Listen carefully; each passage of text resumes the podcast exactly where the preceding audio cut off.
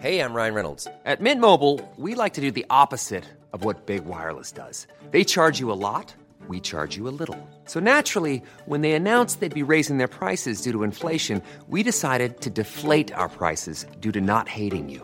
That's right. We're cutting the price of Mint Unlimited from $30 a month to just $15 a month. Give it a try at mintmobile.com slash switch. $45 upfront for three months plus taxes and fees. Promo rate for new customers for limited time. Unlimited more than 40 gigabytes per month. Slows. Full terms at mintmobile.com.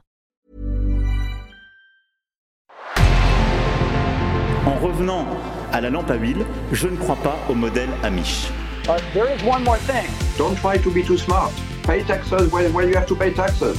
Je ne peux pas répondre à, à votre question, Monsieur le Président, parce que je n'ai pas de monde connecté. And that was a big mistake, and I'm sorry.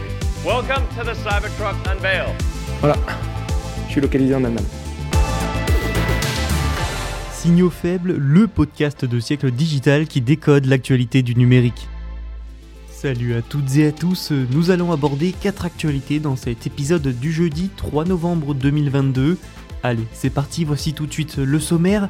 On va commencer avec TikTok qui avertit les utilisateurs européens que son personnel en Chine a accès à leurs données. Il sera aussi question d'une enquête sur le rachat de Figma par Adobe.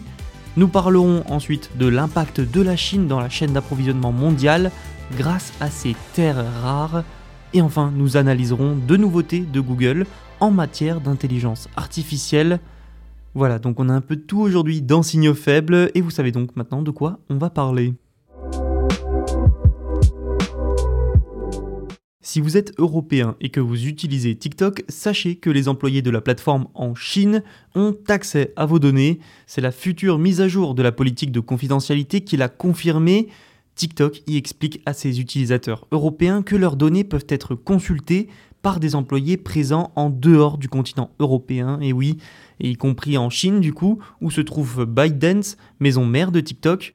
Une information qui arrive dans un contexte géopolitique tendu concernant les accès chinois aux données des consommateurs européens. En gros, le réseau social va mettre à jour sa politique de confidentialité pour confirmer que le personnel de plusieurs pays, y compris la Chine, est autorisé à accéder aux données des utilisateurs.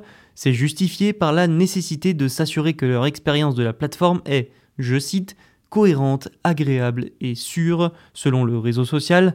En plus de la Chine, les données des utilisateurs européens peuvent donc être consultées au Canada, au Brésil, en Israël, aux États-Unis et à Singapour. La mise à jour de confidentialité en question sera mise en ligne le 2 décembre. L'autorité de régulation des données irlandaise, qui on va dire gère TikTok en gros dans l'Union européenne, a déjà lancé une enquête sur les transferts par TikTok des données personnelles vers la Chine. Selon TikTok, ces transferts de données respectent le RGPD, le règlement européen sur les données, ainsi que l'arrêt Schrems 2 de la Cour de justice européenne. Le contexte, outre les tensions avec la Chine, n'est pas forcément bon pour TikTok. Les organismes étatiques et de régulation américains lui mettent la pression depuis quelques mois. Ils veulent savoir si les données des Américains sont accessibles en Chine et aussi faire en sorte qu'elles soient stockées uniquement aux États-Unis. Le comité des investissements étrangers américains mène quand même un examen de la sécurité de TikTok malgré les tentatives de ce dernier pour rassurer. Il faudra donc attendre les conclusions de plusieurs enquêtes pour savoir réellement si ces transferts de données des utilisateurs européens respectent la législation. L'Union européenne, pionnière de la protection des données, sera probablement très attentive. Le ministère de la Justice américain se prépare à ouvrir une enquête approfondie sur le rachat par Adobe ou Adobe de Figma pour la bagatelle de 20 milliards de dollars. Selon le média Politico, le ministère a déjà émis des demandes d'enquête civile. C'est des demandes d'informations similaires à des assignations à comparaître et ça, en fait, c'est une décision assez inhabituelle à un stade aussi précoce de l'enquête.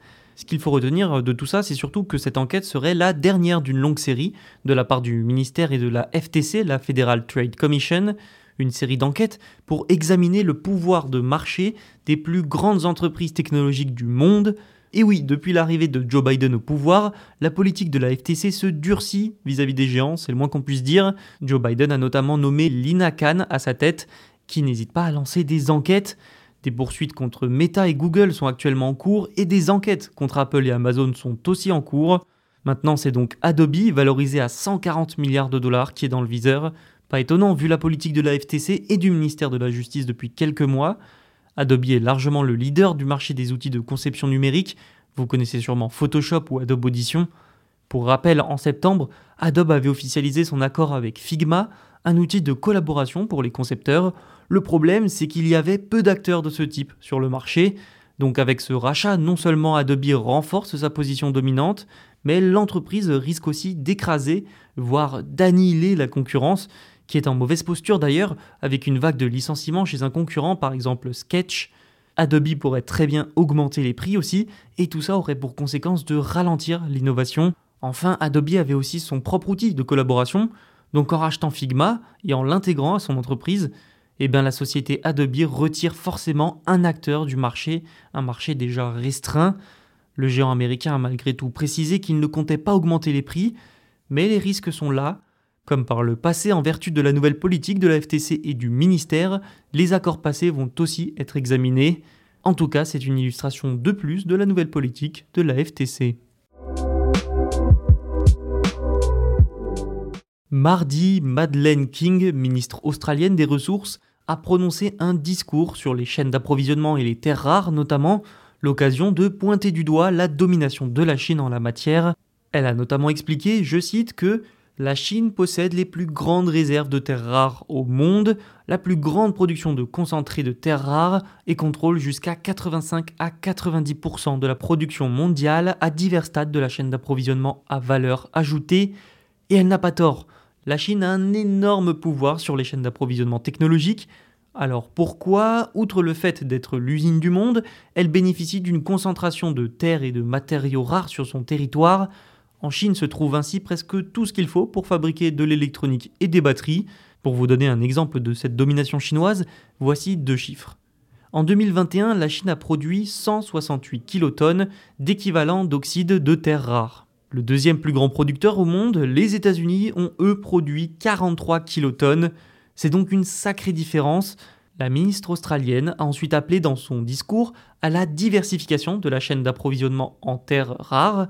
Et évidemment, ce n'est pas fait innocemment, vous pensez bien. Ça a été l'occasion pour elle de noter que l'Australie accélère le développement de ses propres gisements. Le pays discute avec le Japon, les États-Unis, le Royaume-Uni, l'Union européenne, la Corée du Sud, l'Inde et bien d'autres sur la manière dont ils peuvent, eux, accéder à ces gisements australiens. Un moyen de diversifier la chaîne d'approvisionnement, de réduire la dépendance à la Chine et une manne économique, surtout pour l'Australie. La Chine a réagi à ce discours en expliquant que personne ne devrait utiliser l'économie comme un outil ou une arme politique, déstabiliser les chaînes industrielles et d'approvisionnement mondiales. La domination de la Chine va probablement diminuer dans les années à venir. De nombreux territoires comme l'Union européenne investissent énormément pour développer leurs propres chaînes. Enfin, notons qu'il est difficile pour la Chine actuellement de faire pression en s'appuyant sur sa domination parce que le pays dépend tout simplement en grande partie des exportations. Google a lancé un nouvel outil logiciel. Il peut réduire la quantité d'efforts nécessaires à la formation d'un robot. Cet outil est connu sous le nom de Code as Policies ou CAP. Il est disponible sur GitHub sous une licence open source. Alors concrètement, comment ça fonctionne? Eh bien, lorsque vous créez un robot, il faut lui apprendre des tâches, le personnaliser en fonction des besoins. Et ça passe bien souvent par du code. Par exemple, les développeurs d'un fabricant peuvent écrire du code qui demande à un bras robotisé de prélever des produits sur une chaîne de production et de les placer dans une caisse. L'entreprise en question doit donc produire du code à chaque fois qu'elle souhaite entraîner ses robots pour une nouvelle tâche. Tout ça demande des modifications manuelles, mais ce temps est révolu. Google affirme que son nouvel outil peut faire gagner du temps aux développeurs. En fait, il génère automatiquement le code de configuration du robot grâce à des modèles d'intelligence artificielle. Par exemple, après avoir reçu l'instruction disposer les blocs en carré autour du milieu, L'intelligence artificielle CAP a généré avec succès un code qui a permis au robot de réorganiser les blocs comme demandé. En gros, plus besoin de coder et d'apprendre à la machine pendant longtemps. Ce système d'intelligence artificielle va donc permettre l'élaboration et l'entraînement et donc le développement de robots beaucoup plus facilement et rapidement. Google a aussi présenté WordCraft, alimenté par son intelligence artificielle conversationnelle LAMDA. C'est un outil d'écriture qui peut aider les écrivains à créer de nouvelles histoires en gros, WordCraft vous aide à créer des fictions. Il peut réécrire des phrases ou les rendre plus drôles par exemple en les réécrivant, tout comme il peut décrire des objets et des personnes. Mais rassurez-vous, tous les tests prouvent que malgré tout, ce n'est pas prêt de remplacer l'humain dans l'écriture. Déjà en raison d'une chose essentielle, Wordcraft n'arrive pas très bien à donner du style narratif à ses phrases. C'est donc plus un complément d'écriture pour l'instant qu'un vrai outil d'écriture complet, mais c'est encore au stade expérimental tout ça. Il faudra donc voir dans quelques années les progrès réalisés et à quel point ce genre d'outil pourra peut-être remplacer l'humain. Voilà, c'est la fin de cet épisode. On se retrouve demain pour un autre. En attendant, n'oubliez pas de vous abonner.